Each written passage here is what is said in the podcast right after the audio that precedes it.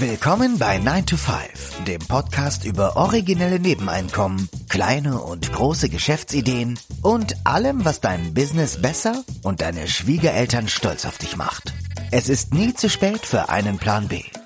Hier sind deine beiden Gastgeber, Ruben Alvarez und Christian Schmid. Hallo und willkommen zu einer neuen Episode des 9 to 5 Podcasts. Am Mikrofon der Ruben und mir gegenüber wie immer der Christian. Hallo.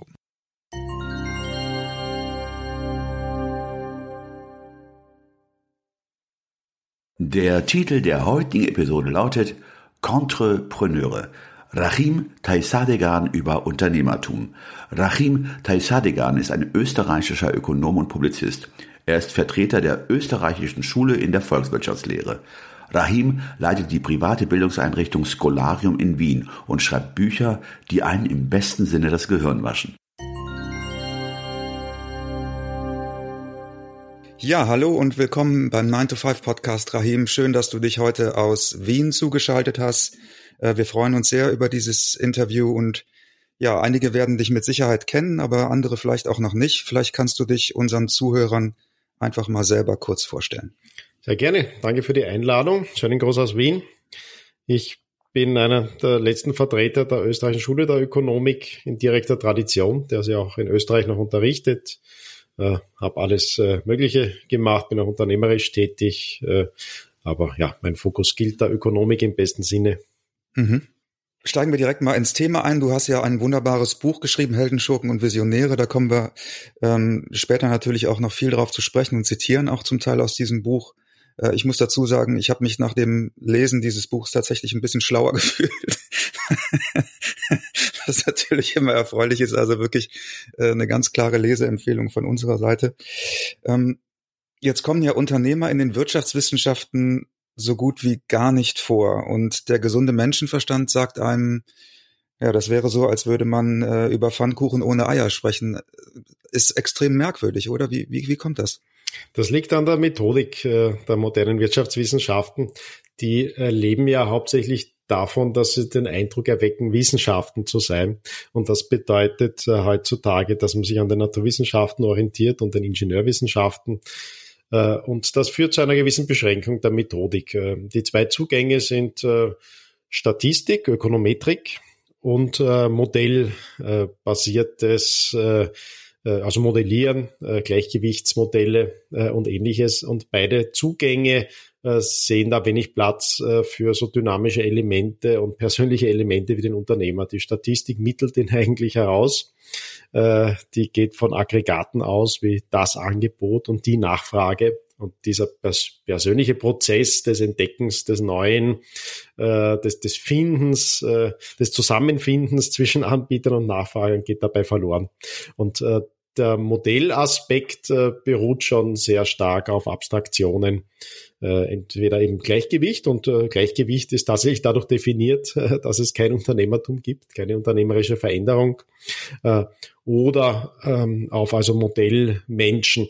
Und da lässt sich halt der Unternehmer, der ja äh, per Definition Dinge anders sieht als alle anderen, eben nicht in, in solche modellhaften Schubladen hineinpressen. Hm, das ist ja interessant. Zusätzlich ist das Bild des Unternehmers in der, in der Öffentlichkeit ja auch negativ. Also zumindest ist das in Deutschland äh, der Fall. Ich weiß nicht genau, wie es in Österreich ist. Wir haben mal eine ganze Episode zu dem Thema gemacht. Da hat nämlich jemand sich mal die Mühe gemacht, in einem Blogbeitrag zu untersuchen, wie bei den wer bei den ARD-Tatorten am meisten mordet. Und äh, da waren tatsächlich, war tatsächlich auf Platz eins war der Unternehmer noch weit vor Berufskriminellen und anderen äh, Personengruppen.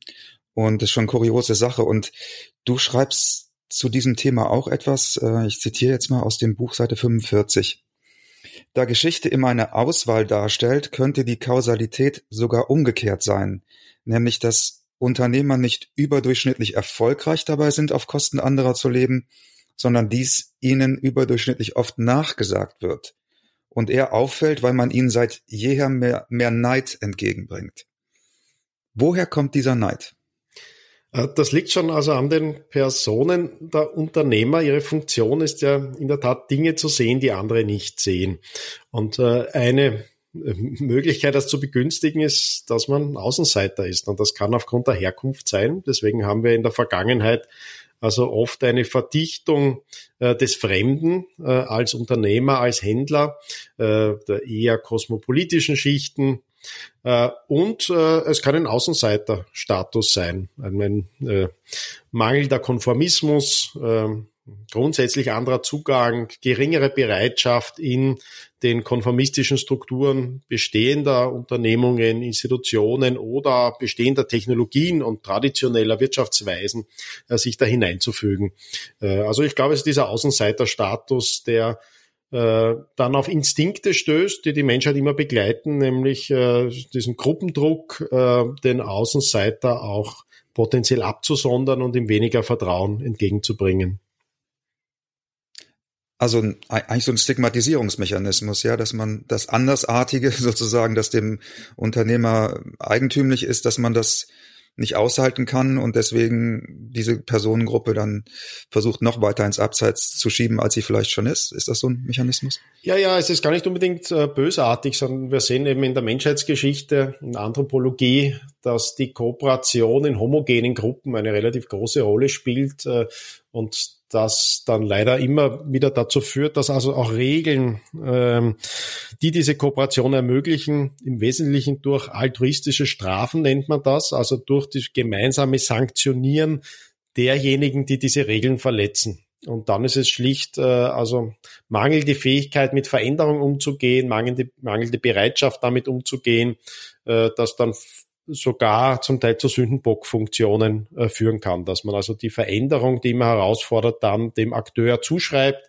manchmal zu Recht, aber meistens zu Unrecht. Also oft sind ja Unternehmer einfach nur diejenigen, die Veränderungen antizipieren, nicht notwendig diejenigen, die äh, Schuld daran tragen, dass sich Strukturen verändern, dass sich neue Technologien äh, umsetzen und durchsetzen. Obwohl, wenn man das jetzt in der Historie betrachtet, ähm, ich meine auch gelesen zu haben, dass das Unternehmertum an sich in seinen Anfängen ja ähm, von der von der Kriminalität, von der berufsmäßigen Kriminalität kaum zu unterscheiden war. Also wenn man jetzt ähm, den aus oder den den äh, ähm, Inhalten des Buches Glauben schenken kann, dass vielleicht daher auch dann dieser wie nennt man das dieser Ruf oder diese Reputation herrührt? Ähm, das liegt also sehr an, an, am Rahmen, ja, äh, den man bewertet. Es gibt also in jeder Struktur eigentlich Unternehmertum. Und äh, wenn die Wege dazu sich weniger in also freier Kooperation äußern können, sondern es in einer Gesellschaft mehr darum geht, sich äh, durchzusetzen, äh, Verbindungen seinen Gunsten einzusetzen. Und da sehen wir also insbesondere in totalitären Planwirtschaften, dass sich dann dieses unternehmerische Talent immer mehr darum kümmern muss, so als Vermittlungspersonen zu agieren, äh, die Dinge möglich machen, aber dazu äh, eben leider äh, Kontakte nützen müssen, die Korruption, die vorhanden ist, nützen müssen äh, und äh, immer weniger dieses unternehmerische Talent dann tatsächlich zu Win-Win-Kooperationen führt. Äh, es ist noch immer ein wichtiger Teil der Wertschöpfung, äh, aber es wird immer schwerer, das also moralisch positiv wahrzunehmen. Also es ist mehr der Rahmen und das haben wir natürlich auch historisch, also beim, beim Handel äh, so, dass äh, wenn es zu einer Legitimierung äh, von Gewalt kommt gegen andere, die oft politisch ist, dann ist äh, oft die Trennung zwischen Händler und Pirat nicht eindeutig. Ja, wirklich verschärft wird das dann also durch den politischen Rahmen, der lange Zeit also tatsächlich politisch belohnt hat, den Freibeuterstatus, um damit geopolitische Ziele zu erreichen. Dass also britische äh, Piraten gezielt spanische Schiffe äh, angreifen sollten und da auch politisch gefördert wurden dafür. Und dass natürlich diejenigen, die die besten Navigationskenntnisse haben, eher aus dem Großhandelsbereich kommen. Das heißt, es gibt also schon Phasen, wo der, der Großhändler äh, äh, ja, gelegentlich als Pirat auftritt äh, und da opportunistisch agiert, eben unter den Bedingungen, die er vorfindet. Und das ist ja auch Teil des unternehmerischen Talentes, da unter den gegebenen Bedingungen die bestmöglichen Wege äh, zu finden, die bestmöglichen Kombinationen von Produktionsfaktoren. Und je weniger Produktion äh, wertgeschätzt wird und je mehr die Gewalt wertgeschätzt wird, kann das eben auch ein Gewaltunternehmertum sein, wir sehen das zum Teil auch dann im Übergang äh, zur Armeenkriegsführung, dass da Unternehmer wie ein Wallenstein eine große Rolle spielen, äh, letztlich hier Produktionsmittel für Gewaltziele einzusetzen, zu koordinieren. Äh, und das ist sicher so ein, ein Schatten äh, auf der unternehmerischen Geschichte, dass das frühe geförderte und damit bekannte und gestützte Unternehmertum sehr oft ein militärisches Unternehmertum war, das in Richtung äh, Defensivtechnologien, aber auch Offensivtechnologien geht.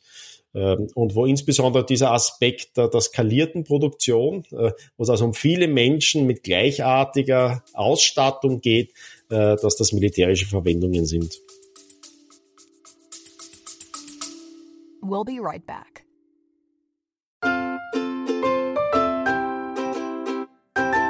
Ist Zeit für Werbung in eigener Sache. Aber keine Sorge, wir machen es kurz und schmerzlos. Wir, also Christian Schmid und Ruben Albert Barrera, die Leute hinter dem 9-to-5 Podcast, wir haben ein Buch namens Feierabendboss geschrieben. In diesem Buch zeigen wir, dass es möglich ist, deine eigenen Wege zur finanziellen Unabhängigkeit zu gehen, ohne komplizierte Finanzbegriffe oder trockene Ratschläge. Versprochen. 33 realistische Ideen für Nebenjobs sind darin enthalten, die du starten kannst, ohne deine Ersparnisse zu plündern. Es geht darum, dir mehr Optionen zu bieten, weniger abhängig von deinem 9-to-5-Job zu sein. Denk darüber nach, es deinem Chef bei der nächsten Kaffeepause zu erzählen. Hey Chef, ich werde mein eigener Chef. Feierabendboss ist ab sofort erhältlich. Überall, wo es gute Bücher gibt. Also schnapp es dir und lass uns zusammen auf die Reise gehen. Zu der Freiheit, die du verdienst.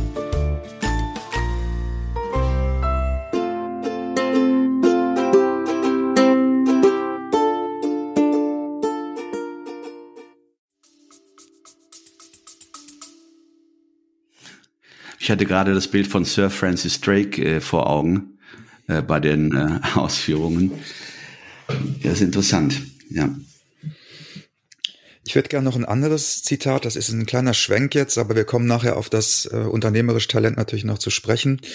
Ähm, du schreibst in deinem Buch Heldenschurken und Visionäre auch ähm, über, über ja, Top-Manager, die ja oft Erfolgsboni bekommen. Ich zitiere jetzt nochmal. Darum ist es ein völlig falscher Ansatz, Manager durch fantastische Aussichten auf Erfolgsboni und damit erhöhte Einsätze am Spieltisch unternehmerischer zu mach machen zu wollen. Die so künstlich verstärkte Risikopräferenz führt eher zur Verblendung und Gier als mehr Unternehmertum. Lass uns doch mal jetzt vielleicht an dieser Stelle über Risikopräferenz sprechen. Es gibt ja das Vorurteil in der Gesellschaft, dass Unternehmer ja eine höhere Risikotoleranz äh, haben. Ist das so? Ja, man muss also unterscheiden zwischen Risikopräferenz, das heißt, man will gezielt höhere Risiken eingehen und hat Freude daran und der Bereitschaft oder Toleranz äh, äh, und da würde man nicht sagen, also Risiken einzugehen, sondern Ungewissheit zu tragen, was der etwas präzisere äh, Begriff ist. Äh, und in der Tat korreliert aus meiner Sicht nicht eine übertriebene Risikopräferenz mit erfolgreichem Unternehmertum. Es gibt zwar Unternehmer, die also Freude haben an, an Risiken, aber das sind selten die erfolgreichsten Unternehmer. erfolgreiche Unternehmer sind eher die, die die Bereitschaft und Fähigkeit haben, eben Ungewissheit zu tragen. Und diese Bereitschaft und Fähigkeit hängt eher damit zusammen, dass man äh, Risiken, die anderen überschätzen, besser einschätzen kann, besser kontrollieren kann, äh, vielleicht durch Kenntnisse. Manchmal kann es auch etwas Selbstüberschätzung sein, die aber dann den Antrieb, äh, Dinge zu wagen, die andere nicht wagen. Äh, das heißt, ein Teil dieser höheren, vermeintlich höheren Risikopräferenz kann sein, dass Unternehmer systematisch ihr Risiko geringer einschätzen. Ja, äh, es sind also, das muss man festhalten, erfolgreiche Unternehmer sind nicht Glücksspieler, ja, sondern eher das Gegenteil. Ja, die eher versuchen jetzt die Seite der Bank einzunehmen, also sichere, aus ihrer Sicht gewissere äh, Wege einzuschlagen, denen sie mehr Erfolg, äh, die für äh, erfolgversprechender halten, aufgrund ihrer Erfahrungen, Talente, Kenntnisse. Ähm, und das kann manchmal falsch sein. Also es gibt schon diese systematische Selbstüberschätzung im Unternehmertum. Manchmal geht das dann auf, weil allein diese Bereitschaft, das Wagnis ausreichend ist. Äh, aber oft, äh, glaube ich, ist der langfristig nachhaltig hohe unternehmerische Erfolg hängt schon an einer besseren Einschätzung, an einer besseren Einschätzung der Realität ähm, von Risiken und wie die kontrollierbar sind, äh, wie die sich auch relativieren potenziell Und äh, da ist also der nachhaltigere Weg, äh, dann Gewissheiten zu finden äh, durch also bessere Einschätzung von Ungewissheit.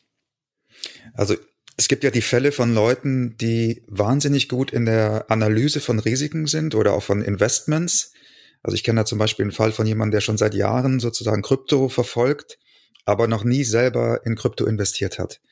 Also was, was ist da also du hast gesagt, einerseits vielleicht die, die Fähigkeit, andere Informationen zu sammeln oder ein Risiko besser einzuschätzen, aber es muss ja irgendwo auch der Impuls sein, dann in die Handlung zu gehen. Und das scheint für mich auch etwas zu sein, was den Unternehmer vom, ja, weiß ich nicht, Bürokraten oder wie man sonst nennen möchte, unterscheidet. Ist das dann eine Persönlichkeitssache? Ist das, oder wie, wie würdest du das einordnen? Ja, es ist schon also eine Fülle von Talenten, aber am stärksten verbunden mit dieser, äh, mit dieser Charaktereigenschaft, dass man Ungewissheiten besser zu tragen imstande ist. Und Ungewissheit heißt nicht unbedingt jetzt äh, Risiken offensichtlich. Äh, das heißt also die Herausforderung zu entscheiden dass man nicht einfach ein Muster übernehmen kann, sondern in der unternehmerischen Tätigkeit mit sehr vielen Entscheidungen konfrontiert ist äh, und relativ wenig Grundlage, weil äh, sonst äh, wäre es ja nicht unternehmerisch, wenn man einfach kopiert, äh, was andere machen.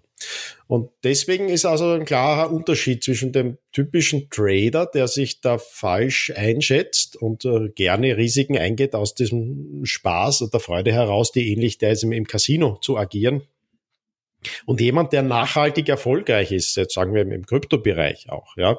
Äh, und da ist der Trading eher Erfolg eher einer der Disziplin, der Kontrolle äh, von Risiken äh, und dann tatsächlich also entweder durch einen geeigneten Hebel die risikolosesten Trades zu skalieren, durch eine geeignete Methode sich irgendwie einen Vorteil in noch nicht so liquiden Märkten zu verschaffen oder äh, sogar ein, ein Verhalten, das andere dann für risikoavers äh, halten würden, äh, das aber in einer äh, doch diesem Wagemut und äh, der Bereitschaft und Fähigkeit da auf Grundlage eigener Entscheidung, die ja falsch sein kann, äh, versuchen, äh, nachhaltig äh, etwas besser zu machen als andere. Denn sonst sind es natürlich gerade in der Anlage sind die Renditen schnell weg, äh, wenn es zum allgemeinen Wissen wird, äh, dass jeder Mann leicht umsetzen kann, mhm. äh, sondern da gibt es eben schon diesen Vorteil, dass man Dinge sieht, die andere noch nicht sehen. Und das kann durchaus sein, dass die meisten Marktakteure zu risikofreudig agieren und nicht sehen, dass es da relativ risikolose Renditen gäbe, mit dem geeigneten Zugang und der geeigneten Disziplin die auch Enthaltung sein kann bei vielen Trades. Also ist es dann auch die Fähigkeit äh, zu wissen, was sozusagen der Mainstream ist, was die Mehrheit macht und das mit in die Analyse einzubauen und das auch immer im Blick zu haben, so dass man sozusagen nicht von so einer Welle mitgetragen wird unbewusst. Ist das auch gehört das auch zu dieser zu diesem Fähigkeiten-Set sozusagen? Ja, beim, beim Trading insbesondere, also auch Momentum Trading. Und es ist schon ein unguter Umstand, wenn äh, eine Wirtschaftsstruktur immer ähnlicher dieser Ausnahmesituation wird. Äh, also Trading ist nicht an sich schlecht, aber dass immer mehr Teile der Wirtschaftsstruktur diesen kurzfristigen Charakter haben, dass also das Momentum wichtiger wird. Momentum heißt also zu wissen, was alle anderen machen. Ja.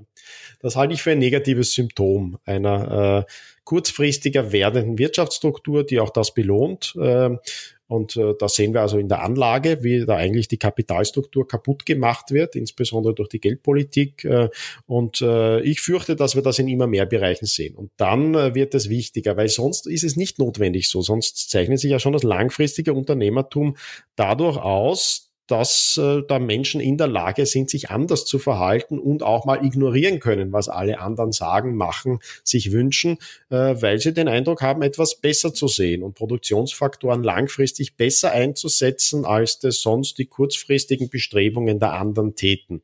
Äh, und dann kann also erfolgreiches Unternehmertum durchaus auch mal Jahrzehnte auf die Anerkennung warten müssen. Und das ist also gar nicht untypisch, äh, dass die erfolgreichsten Unternehmungen also über ein ganzes Leben hinaus äh, aufgebaut werden mit, mit, äh, mit vielen Phasen, wo die Anerkennung völlig ausbleibt, sogar gegenläufig sein kann.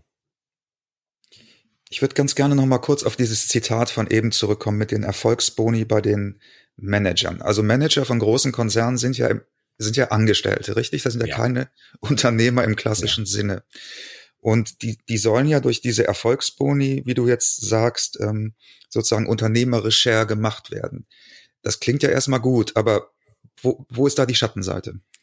Äh, dass der er äh, Erfolgsmalus nicht hm. dabei ist. Äh, und das ist dann natürlich nur einseitig. Ja, äh, man könnte jetzt schon versuchen, natürlich den äh, Erfolg stärker auszurichten am Erfolg des Unternehmens. Das müsste aber eben den Misserfolg berücksichtigen, weil das ist oft wichtig. Also äh, langfristig ist für ein Unternehmen eigentlich wichtiger zu überleben als äh, jede Chance mitzunehmen. Deswegen glaube ich eben nicht, dass es dieser Casino-Zugang ist, der äh, erfolgreiches Unternehmertum auszeichnet.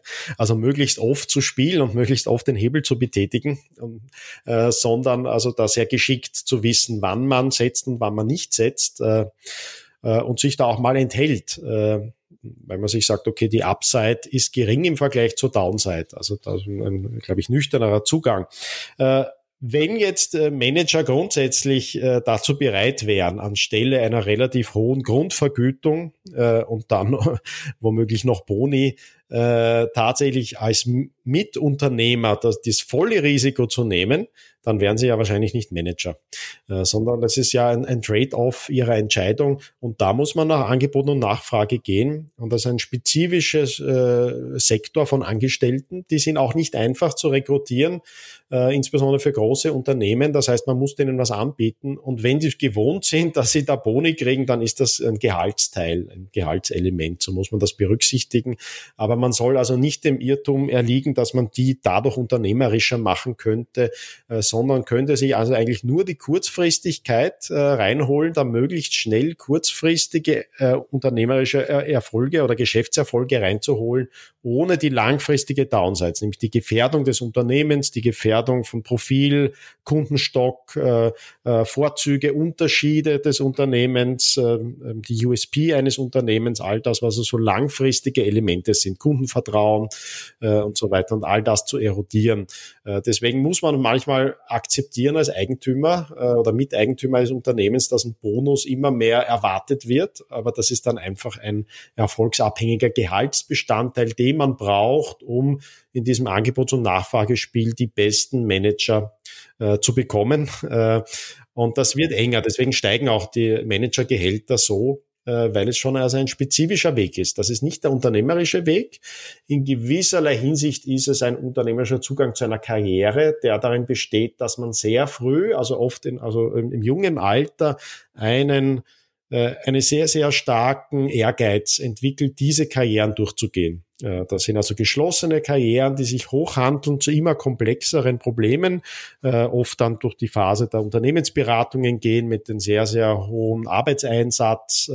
Und das liegt also die Managerfunktion in großen Unternehmen ist die eines Angestellten, der die Komplexität eines modernen Unternehmens irgendwie im Blick haben kann und Entscheidungen, die nicht notwendig unternehmerischer Natur sind, sondern Steuerungsentscheidungen sind, äh, möglichst gut durchführt im Sinne der Eigentümer des Unternehmens. Aber das ist ein spezifischer Beruf. Aber das heißt ja dann letzten Endes, dass der Eigentümer dieser Konstruktion ja der eigentliche Unternehmer ist, weil er ja dann diesen Faktor auch steuert. Weil ich sehe gerade mal diese langfristige Perspektive, die der äh, Eigentümer ja hat, das Unternehmen zu erhalten, auch prosperieren zu lassen, aber dann ähm, in dieses Spannungsfeld Kurzfristigkeit, also indem man Manager einstellt, die vielleicht für vier, fünf Jahre ähm, tätig sind, die ja so gesehen nicht unternehmerisch tätig sind, sondern eher, ja, man sagt ja immer so Angestelltenunternehmer sind, aber in der Definition sehe ich sie ja mehr als ausführende. Ähm, das ist ein Spannungsfeld. Ähm, das ist ja dann wirklich dann die die wahre unternehmerische Herausforderung des im Betrieb nicht tätigen Unternehmers oder Eigentümers. Ja, in der Tat, und äh, die wird natürlich noch größer durch die Verzerrungen auf dem Feld der Anlage. Also gerade bei großen Unternehmen äh, kann es durchaus sein, dass die meisten Eigentümer noch kurzfristiger agieren als die Manager, weil die Manager immerhin da so vier bis fünf Jahre vielleicht äh, äh verbringen, äh, aber die durchschnittliche Haltefrist von Aktien natürlich noch kürzer ist. Äh, und äh, das hängt schon also an der Verzehrung äh, dieser Anlagestruktur, dass also Aktien heute immer weniger den Anspruch haben, jetzt Eigentümer an einem Produktivvermögen zu sein und von den Erträgen dann zu leben und langfristige Erträge zu suchen, äh, sondern immer mehr ein Momentum-Trade wird. Äh, äh, das also wie ein Casino-Jeton daran liegt, welche Nummer gerade aufgerufen wird, was auf Twitter gerade Erwähnung findet äh, oder was alle anderen kaufen. Ja. In dem Zusammenhang ganz kurz eine Zwischenfrage, weil ich habe es sehr oft auch gelesen, äh, die verzerrten Märkte. Ähm, was genau ist darunter zu verstehen? Was äh, ist ein Merkmal eines verzerrten Marktes? Äh, dass immer weniger Konsumenten- und Sparersouveränität herrscht, äh, weil äh, Marktwirtschaft beruht äh, schon auf dem Prinzip, dass die Konsumenten und Sparer über ihre Entscheidungen die Produktionsstruktur bestimmen, dass die also nicht im Gegensatz zu einer Planwirtschaft, wo also ein Kader oder eine Partei im Wesentlichen über die Produktionsstruktur bestimmt, ist in einer Marktwirtschaft ist also ein Marktprozess. Das heißt, die Präferenzen der Konsumenten, die auch Präferenzen nicht nur danach sind, was sie konsumieren wollen, sondern was sie nicht konsumieren wollen. Äh, damit, also Mises hat das am besten ausgedrückt, Ludwig von Mises, äh, dass diese Konsumentensouveränität eine Art Dollar-Cent-Demokratie ist, äh, wo sich über diese Kauf- und Nicht-Kaufentscheidungen und Sparentscheidungen tatsächlich dann die Produktionsstruktur ausrichten muss, weil sonst also Unternehmen nicht bestehen. Die große Verzerrung kommt aus der Geldpolitik, dass letztlich eine, äh, was Keynes die Euthanasie des Rentiers nannte, tatsächlich die Entmündigung des Sparers eingetreten ist. Die Entscheidungen des Sparers sind heute nicht mehr relevant. Die Geldmenge hängt kaum an Entscheidungen von Sparern, Einlagen äh, zu tätigen, äh, sondern die Geldschöpfung ist eigentlich weitgehend unabhängig von Sparentscheidungen geworden. Äh, das disziplinierende Element ist allein die Konsumentscheidung. Wenn die Konsumentscheidung jetzt aber künstlich subventioniert wird, dass es der Trade-off gar nicht mehr da ist, dass ich also konsumieren kann, ohne mich irgendwann einzuschränken, das heißt durchgehend Konsum in die Gegenwart ziehen kann äh, und äh, damit aber keine Einschränkung in der Zukunft mehr verbunden ist, äh, potenziell also durch Zinsen nahe Null, äh, kommt man immer mehr in diese Situation, äh, also dass Konsumkredite praktisch null, äh, äh mit null Zinsen dann sogar möglich werden, äh, aber im schlimmsten Falle, dass Unternehmungen bestehen können, die gar nicht mehr ein Konsumentenplatzet haben, also keine Entscheidung von Konsumenten, sondern nur die Einschätzung von Investoren. Äh, und das völlig ausreichend ist, dass also Unternehmen ohne jeden realen Cashflow, äh, sei es im Bereich des Venture Capitals äh, oder durch verrückte Börsenplatzierungen wie Specs und ähnliches, ohne diese letzte Marktdisziplin, nämlich durch die Konsumenten, dann tatsächlich im Vorgriff äh, oder als Zombie-Unternehmungen durch ständige Refinanzierung bei sinkenden Zinssätzen äh, weiter bestehen. Und dann, äh, das ist also der Punkt, wo man nicht mehr von Märkten oder nicht mehr von unverzerrten Märkten sprechen kann. Es gibt nämlich Restbestände dieser Marktwirtschaft, dieser Disziplin, die vermittelt ist über Konsumentenentscheidungen und in sehr beschränkten Ausmaß über Sparentscheidungen. Ähm, aber es, diese Verzerrungen der Struktur wirken natürlich fort in alle Bereiche und auch in, dem, in die Richtung der Fragestellung, was ist erfolgreiches Unternehmertum? Das ist eine ganz gute Überleitung zu der, zu der nächsten Frage, nämlich das unternehmerische Gespür. Also was ist erfolgreiches Unternehmertum? Möchte ich noch mal was zitieren. Ein Mensch, der unternehmerisch denkt und handelt, so Kirzner, zeichne sich vor allem durch eines aus, seine Alertness, seine Findigkeit bezüglich neuer und lohnender Ziele und bezüglich neuer verfügbarer Ressourcen. Das finde, ich finde das sehr interessant, weil das auch ein bisschen praktischer jetzt sozusagen wird und und wir uns vielleicht da diesem Unternehmertypus nochmal nähern können. Kann man, kann man sowas trainieren? Könnte man, könnte man anstatt eines BWL-Studiums vielleicht so eine Art Alertness-Studium anbieten, wo, wo Leute das trainieren? Ist das denkbar? Äh, nur sehr eingeschränkt. Also unterrichten kann man das kaum. Und dann hat man natürlich die Negativselektion, äh, sagen muss, naja, jemand, der Betriebswirtschaft studiert, äh, im Hinblick auf eine Karriere, das wahrscheinlich eine Negativselektion zu Lasten mhm. des Unternehmertums ist, insbesondere unter heutigen Verhältnissen. Also was ein BWL-Abschluss bedeutet, äh, äh, wozu der befähigt äh, und so weiter, sind, ist es schon als eine Negativselektion, jetzt was, was diese Findigkeit betrifft. Äh, Ganz kurz, das muss ich, noch mal, ich, ich ja. muss nochmal nachfragen. Bedeutet, wenn ich das richtig verstanden habe, bedeutet das, dass ein BWL-Studium dann eher negativ ist für jemanden, der Unternehmer werden möchte? Nein, es ist ein Indikator, ein Negativindikator. Also jemand, der heute in Deutschland BWL studiert, äh, würde ich sagen, wenn ich sonst nichts über den weiß, würde ich einschätzen, dass der zum weniger unternehmerischen Anteil der Bevölkerung zählt. Ja, das ist also eher Mitläufer. Man findet dort eher Mitläufer, Konformisten. Und ich unterrichte selbst BWL-Studenten. Die Hauptgrund für ein BWL-Studium ist irgendwas mit Wirtschaft studieren, weil Wirtschaft soll einen Job bieten und einen sichereren Job äh, als andere Fächer wie Orchideenfächer oder sonst wie. Und das ist also schon ein ganz klarer Hinweis auf überwiegend konformistische Motivation. Und die meisten werden letztlich auch irgendwo in Bürojobs äh, natürlich landen. Äh, und die wesentlichen Kompetenzen, die es im BWL-Studium sich aneignen, ist natürlich mit Zahlen umzugehen. Äh, äh, man muss man auch eine Freude mitbringen. Also allein der BWL-Abschluss befähigt jetzt nicht unbedingt dazu, äh, aber man kann dann also irgendwo in der Wirtschaft, das heißt in Büros, einer Tätigkeit nachgehen, die irgendwie mit Excel-Tabellen zu tun hat. Und dann macht man halt die Weiterbildungen im Betrieb, Controlling und, und so weiter, um immer besser mit Zahlen dieser Form der, der Unternehmensführung in größeren, eher bürokratischeren Unternehmensstrukturen umzugehen. Ja. Äh, jetzt da also Unternehmertum zu lehren ist schwierig. Man kann etwas üben, man kann diese Art von Aufmerksamkeit üben, indem man also die richtigen Fragestellungen vermittelt. Äh, und das ist also in möglichst, möglichst kreativ. Äh, äh, ja, diese, diese taktischen Fragen der, der Kombination von Produktionsfaktoren sich zu stellen, also eigentlich Geschäftsideen durchzugehen. Ja. Sehr Wunder darf man sich da nicht erwarten, weil also diese Alertness, diese Auf, das ist schon eine Grundaufmerksamkeit und das ist eine Charaktereigenschaft, äh, die man mitbringt oder nicht. Äh, jetzt also auf Abruf äh, aufmerksam zu sein, ist schwierig. Man kann es ein bisschen üben, äh, man übt das ein bisschen in der Selbstverteidigung äh, oder sonst wie dieses Sit situationale, kontextabhängige Aufmerksamkeit. Ein bisschen kann man das üben, aber dass man es dann im Effekt äh, richtig einsetzt, ist da doch nicht gegeben. Ja, ich würde also nicht ausschließen, also wenn man sagt, tra trainieren, üben, eher noch, aber nicht zu viel erwarten. Lehren, unterrichten, sehr unwahrscheinlich. Äh, weil jetzt ist ja nochmal die Selektion der Studenten, ist ja schon eine negative. Noch schlimmer ist die Selektion derjenigen, die Unternehmertheorie unterrichten. Äh, das sind ja Professoren. Ja. Und die haben ja in ihrem ganzen Leben bewiesen, dass es die am wenigsten unternehmerische Sicht ist. Also dann wird es absurd, nicht? Wenn ein BWL-Professor Unternehmertum unterrichtet, äh, ja, kann das ein bisschen absurd also, werden. Also mein Eindruck ist ja wirklich dann, dann diese Unternehmerseminare oder Startup-Seminare, die angeboten werden, wahrscheinlich auch genau in diese, in diese Breche schlagen. Also letzten Endes kann man das, äh, man, kann nicht predigen, was man nicht vorlebt. So heißt es doch, oder? Genau. Ja, ja, also es gibt ein paar Positivbeispiele, äh, die liegen aber im Feld der Dinge, die man konzeptuell leicht vermitteln kann. Und das sind bestimmte Ansätze, die leben also von dem Element der letztlich digitalen Skalierung.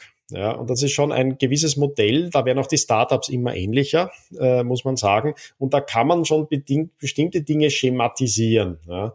Äh, da handelt es sich eigentlich um eine Art digitale Disruption, die äh, in noch träge Wirtschaftsstrukturen hineinkommt, die auch künstlich träge gehalten werden, äh, wo es dann schon potenziell möglich ist, dass wenn man mit diesem pragmatischen Zugang äh, der Skalierungs- und Digitalisierungsperspektive, dass man da noch auf aufmischen kann. Äh, und letztlich ist das also sehr einfach schematisch. Also diese Art von Geschäftsideen, die dann von den besten Professoren äh, in der BWL vermittelt werden, sind also oft dieser Art, dass man sich einfach anschaut, welche Art von Produkte kann man für diesen digitalen Direktvertrieb aufnehmen, dann mit Facebook-Ads äh, äh, möglichst äh, vielleicht sogar in Richtung Dropshipping zu gehen, das heißt selbst nicht mehr zu produzieren, nicht mal auszuliefern, sondern diese, diese Form des Erreichens direkter Kunden über digitale Strukturen äh, äh, zu, zu, zu schaffen. Und das ist dann schon recht schematisch. Und das geht eine Weile gut. Ich glaube, es überschätzt, wie lange das gut geht. Äh, und wenn es gut geht, liegt es an der Trägheit der Wirtschaftsstrukturen. Also oft äh, das Unternehmen eben immer weniger durch diese Antizipation langfristigen Erfolgs beim Konsumenten überleben, sondern aufgrund ihrer Trägheit überleben, weil der Zugang vielleicht schwieriger ist für neue äh, Mitbewerber. Ähm, insbesondere also in Kerneuropa ja, ist schon eine deutliche Trägheit da. Man sieht also Unternehmen oft also einen unglaublichen Rückstau haben in der Modernisierung ihrer Prozesse, ähm, äh, die oft also veraltete Software, veraltete Prozesse verwenden aus einer anderen Welt und da aber äh, in gewissem Ausmaß diesem Konkurrenzdruck entbunden waren, äh, mangels des einfachen Zugangs zu diesem Unternehmertum. Und oft ist es der einfache Zugang zu Finanzmitteln. Ja, es gibt eben, der Kreditzugang ist sehr schwierig für neue Unternehmen, praktisch nicht existent. Und der Venture-Kapitalmarkt ist kaum ausgeprägt. Äh, und das führt natürlich zu einer Begünstigung bestehender Unternehmen, die sich also lange, lange leisten können, hinter der Zeit zurückzubleiben. Und dann kann man mit einem schematischen Zugang schon den Eindruck haben, dass man da Unternehmertum vermitteln und trainieren kann. Ich halte es für die weniger interessante Form des Unternehmertums. Das ist interessant, wenn man das Ganze jetzt mal umdreht, dann wären ja die Künstler, die Kreativen von ihrer Grundausrichtung eigentlich die besseren Unternehmer, oder? Weil die, weil die ja, also der Kreative im Schnitt denkt ja mehr jenseits der Konvention als in der Konvention, hinterfragt Dinge mehr, weil er ständig auch neue Ideen produzieren muss dann würde diese Mentalität ja eigentlich mehr zum Unternehmer passen als die des BWL-Studenten, oder? Ja, wenn es nicht der Bereich der Kreativen auch verzerrt wäre. Und man sagen, also Kreative, die überleben, äh, machen oft also Konsumgestaltung, Marketinggestaltung, die kreativ ausschauen soll, äh, indem sie auffällt. Äh, und der Künstler ist sowieso verzerrt als Profession äh, durch, die, äh, durch die Anlage kaputtgemachten Kunstmärkte und durch die Politik kaputtgemachte Subventionitis äh, äh, der, der subventionierten Kultur. Äh, äh, wenn man das allgemein sieht, also schon, also würde ich sagen, ja, äh, erfolgreiches Unternehmertum äh, profitiert von Kreativität, also der Fähigkeit, Dinge anders zu sehen, äh, thinking out of the box, äh, neue Zugänge, neue Lösungen, die nicht unbedingt also neu in dem Sinne sein müssen, äh, dass sie äh, mit Zukunftstechnologie zu tun haben. Oft ist der bessere Umsetzung eine äh, herkömmlichere oder aufgegebene äh, Umsetzung. Also diese Form von Kreativität, die sich sogar davon lösen kann, nur äh, zwangshaft immer alles neu zu machen, sondern auch versteht, äh, was vielleicht bewährtes ist, was die richtige Kombination ist. Also da tatsächlich sehr hinterfragend und sehr kreativ neu zusammensetzend ist. Vielleicht jetzt noch ein anderes Zitat aus deinem Buch, das auch ganz gut dazu passt, nämlich ähm, ja, der erfolgreiche Unternehmer hat einen gewissen Sportsgeist, äh, schreibst du an einer, an einer Stelle, und zwar ein Denksportsgeist. Und wir hatten äh, neulich Dr. Markus Elsässer hier im Interview und der sprach davon, der hat so formuliert, denken bis es weh tut. Und ähm, das ist mir aufgefallen, da, sind hier, da ist für mich irgendwie eine, eine Parallele. Ähm, könntest du das mal an einem Beispiel veranschaulichen, was dieser Denksportgeist, ja, was der in der Praxis bedeuten könnte? Ja, also äh, viele äh, sagen, also insbesondere junge Menschen sagen, sie würden ja gern unternehmerisch tätig sein, ihnen fehlt nur die Geschäftsidee. Und äh, wenn man sich erfolgreiche Unternehmer anschaut, äh, dann ist es also oft, und das ist eine anekdotische Erfahrung äh, äh von mir, der Umstand, und sieht, die Geschäftsideen sind nicht knapp. Äh, die haben, hätten also jeden Tag Geschäftsideen, aber müssen sich konzentrieren darauf, was sie umsetzen. Und die verstehen, da können das gar nicht nachvollziehen, dass es einen Mangel an Geschäftsideen geben sollte. Und das liegt natürlich einerseits an dieser spezifischen Aufmerksamkeit für diese Mustererkennung, wo sie Lücken sehen, ähm, aber es liegt natürlich auch ein bisschen an dem Reiz, den es haben kann, das als Rätselaufgaben zu sehen. Und äh, oft, manchmal führt das dann zu einem seriellen Unternehmertum, dass man eigentlich also mehr Freude hat, das rauszufinden, wie man etwas auflösen kann. Und das würde ich also, ist, ist ganz typisch, dass da erfolgreiche Unternehmer äh, eher in der Lage ist, sehr viele in sehr vielen Bereichen Geschäftsideen zu sehen und das auch eine Freude machen kann. Ähm, und äh, es muss nicht mal die neue Geschäftsidee sein. Es kann auch einfach dieses ständige Durchdenken von Prozessen sein in einem Unternehmen. Und äh, eine gute Formulierung ist ja, dass der Unternehmer weniger im Unternehmen und mehr am Unternehmen arbeiten sollte. Und dieses am Unternehmen arbeiten ist genau das ständige Durchdenken der Prozesse. Nicht, ob es nicht doch einen besseren, einen neuen Weg gibt, äh, äh, ob man nicht bestimmte Dinge ganz grundlegend immer wieder hinterfragen sollte. Und da tut man sich leichter, wenn einem das Freude macht. Ja, und das kann, das nenne ich im Denksportsgeist, zu sagen, ich habe auch eine Freude, das mal besser zu machen als andere. Und, und, und das ist ein schönes Erfolgserlebnis, auch wenn es ein ganz kleiner Prozess war. Das macht einfach Freude, das zu hinterfragen, daran äh, zu knobeln, äh, äh, ob es nicht eine bessere Auflösung dieses Rätsels gibt. Das ja letztlich also das Rätsel besteht in der bestmöglichen Verbindung der Produktionsfaktoren äh, für das Ergebnis, das die Konsumenten dann wertschätzen. Können wir das vielleicht sogar noch konkreter machen? Wir hatten im Podcast schon mal über das Flaschensammeln gesprochen, was ja irgendwie, also aus unserer Sicht so ein ganz urtypischer unternehmerischer, unternehmerischer Impuls ist. Wenn man jetzt das Flaschensammeln nimmt und das daraus eine Denksportaufgabe macht, welche Herangehensweisen oder wie würde, welche Fragen würde man sich stellen als Unternehmer, um dieses, dieses Thema anzugehen? Also, um es mal ganz konkret zu machen, welche, welche Schrittigkeit wäre da ähm, denkbar? Also unternehmerischer Zugang heißt nicht unbedingt selbstständige Tätigkeit. Also das Flaschensammeln scheint mir jetzt als eine repetitive selbstständige Tätigkeit, die den Charme möglich der Selbstständigkeit hat. Also man hat so viel Einkommen, mhm. wie man gerade Lust hat, Flaschen zusammenzutragen.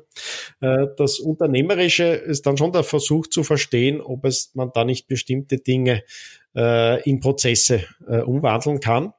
Äh, das heißt, sich potenziell äh, durch Kooperationen, durch Synergien ähm, und durch ein Verständnis also dieser Prozesse, ja, könnte ich also vielleicht mir als eine Zwischenfunktion äh, mit anderen Flaschensammlern denen einen Teil ihres Prozesses abnehmen hm. und da potenziell eine Skalierung hineinkommen. Ja, dass ich irgendwann mhm. ein, ein Gebiet habe mit ungefähr 100 Flaschensammlern, für die ich eine Dienstleistung biete, vielleicht die Entgegennahme dann des Leerguts äh, und äh, ihnen da jeweils äh, also äh, eine kleine Vorfinanzierung dieses Ertrags äh, äh, gegen einen Abschlag äh, leiste.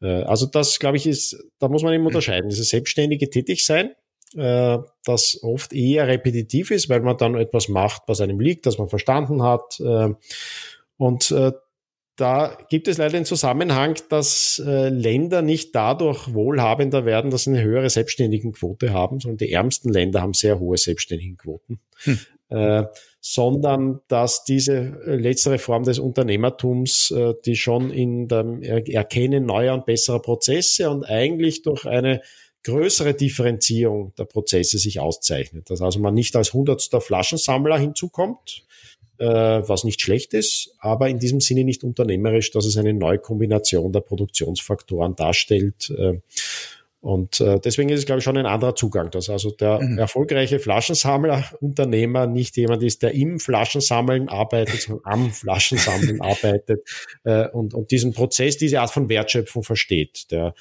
und dann gibt es natürlich Elemente. Dann kann man schon sagen, das ist eine Verbindung des selbstständigen Elements mit jemandem, der ein bisschen was besser kennt, zum Beispiel die besten Plätze, mhm. äh, sich eher dafür interessiert, vielleicht auch eine gewisse Recherche da hineinfließen lässt, optimale Plätze zu finden, an denen viele Menschen bequem sind, ihre Flaschen zu hinterlassen.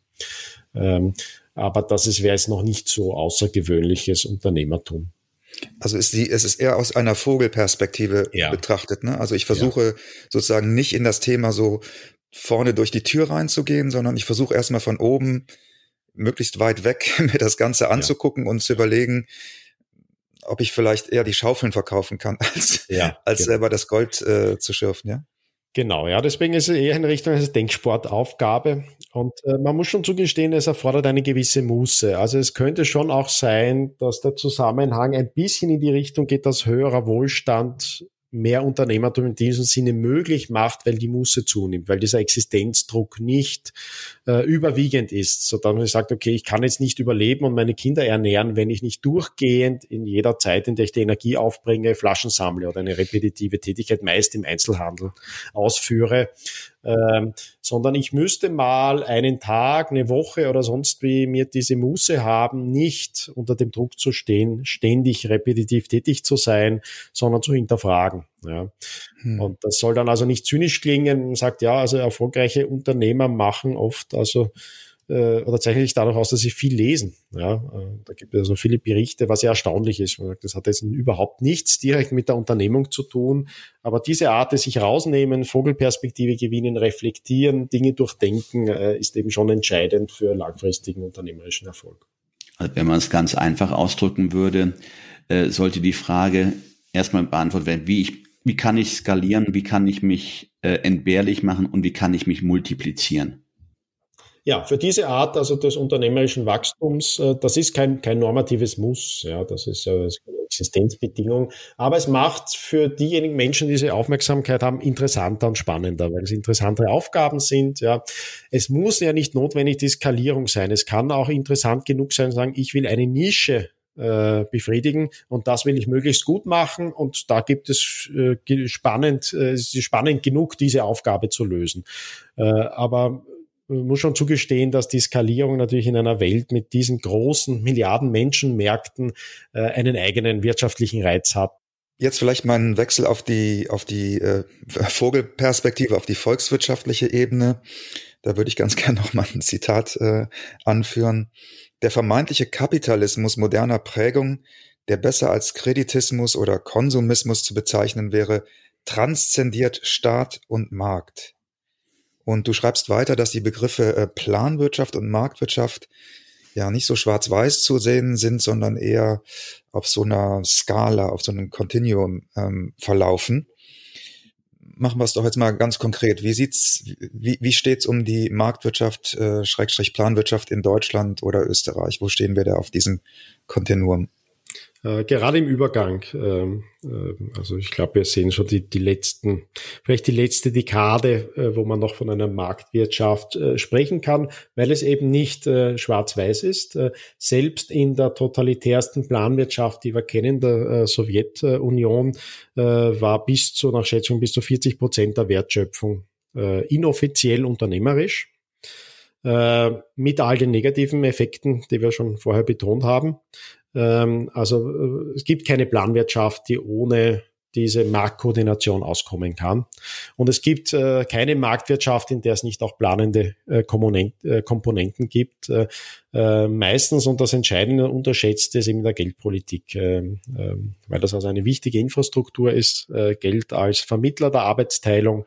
Und da gibt es natürlich eine Tendenz, dazu kommt natürlich die Tendenz des Nationalstaates, ähm, mit äh, seinen also planerischen Elementen, die um sich gegriffen haben. Und äh, die beste Frage, um das zu entscheiden, wie viel Planwirtschaft, wie viel Marktwirtschaft, ist eben diese Frage der Konsumentensparersouveränität. In welchem Ausmaß wird über die Produktionsstruktur bestimmt durch die Entscheidungen, äh, die freiwilligen und privaten Entscheidungen nach Konsum und was ich konsumiere und ob ich konsumiere und wann ich konsumiere? Äh, versus andere Arten der Entscheidungen. Und andere Arten der Entscheidungen sind, dass ein Beamter etwas zulässt, dass äh, eine äh, Bank einen Kredit vergibt, dass vielleicht ein Kontakt eine Rolle spielen kann, dass es Kartellsituationen gibt. Äh, und das ist relativ klar, dass ein großer und wachsender Teil der Wirtschaftsstruktur bestimmt ist durch solche Art von Entscheidungen, durch politische Entscheidungen, durch bürokratische Entscheidungen, durch technokratische Entscheidungen. Und äh, die Pandemie hat das jetzt nochmal beschleunigt, äh, dass äh, in der Tat die Entkoppelung zwischen Einkommen und der Befriedigung von Konsumentenbedürfnissen äh, und über diese Sparerperspektive auch der langfristigen Konsumentenbedürfnisse äh, in den Hintergrund tritt äh, und eine Entkoppelung stattfindet äh, oder weitergeht, äh, so dass ich mich nicht weit aus dem Fenster lehne, zu sagen, es ist sehr zweifelhaft, ob äh, nicht mehr als 50 Prozent da heute diesen planwirtschaftlichen Charakter haben. Äh, ich glaube, dass wir also gerade dabei sind, diese Schwelle zu überschreiten und dass die marktkoordinierte Anteil der Wertschöpfung zurückgeht und womöglich schon also unter 50 Prozent fällt da ist natürlich sehr ungleich verteilt. Es gibt noch immer sehr produktives Unternehmertum mit, mit großer Wertschöpfung, aber also diese Gesamtentwicklung der Produktionsstruktur, das heißt, wo Menschen arbeiten, äh, welche Art von Arbeit, wofür man überhaupt Mitarbeiter findet, äh, äh, all das äh, ist ja im Wettbewerb äh, mit anderen Entscheidern über Ressourcen.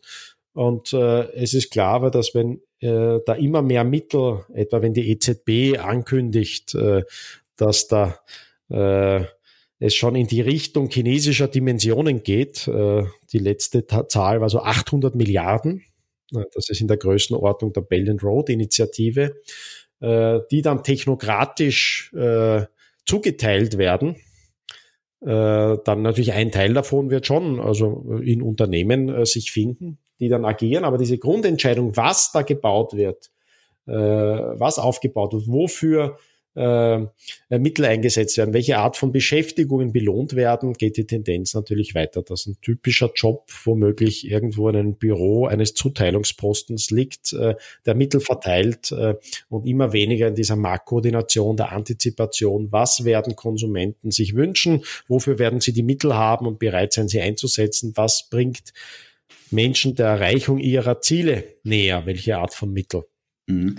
Aber findet dadurch nicht eine, ich sag's mal, ungesunde Konzentration von Unternehmen statt? Also die Kon Unternehmen, die vielleicht in den Konstruktionen oder in den Konstrukten enge Beziehungen zu den, zur politischen Schicht oder zu den Machthabern einfach mal äh, so ausgedrückt und vielleicht auch einen privilegierten Zugang zu, zu ähm, äh, finanziellen Mitteln, zu Kreditwesen, dass die dann bestehen, dann ist natürlich die Frage, was passiert denn mit dem kleineren mittelständischen Unternehmen? Äh, werden die bestehen können oder äh, werden die noch mehr Probleme äh, durch Verordnungen oder ja, durch das Kleinmachen äh, erfahren in Zukunft?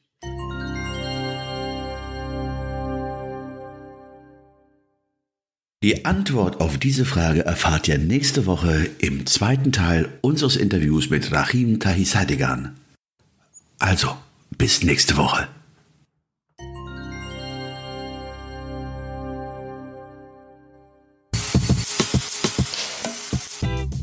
Das war 9 to 5, der Podcast von Christian und Ruben. Alle in der Episode erwähnten Links findet ihr in den Show Notes auf 9to5.de.